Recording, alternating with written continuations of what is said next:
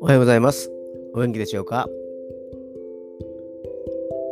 今日の聖書の箇所は、新約聖書、ガラテヤ人への手紙、6章の4節ガラテヤ人への手紙、6章の4節でございます。お読みいたします。おのおの自分の行いをよく調べてみなさい。そうすれば、誇れると思ったことも、ただ自分だけの誇りで、他の人に対して誇れることではないでしょう。今年も今日と明日2日間となりました。自分の行いを調べるのは痛みを伴うことかもしれません。しかし、時には必要なことであり、私たちが心の中を探り始めると、聖霊様が悔い改めに導いたり、聖霊様によって癒されたりします。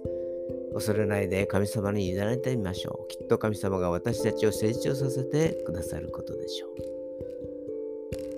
今日も神様に全てを委ねることができますように。それでは今日という一日が皆さんにとって良き一日でありますように。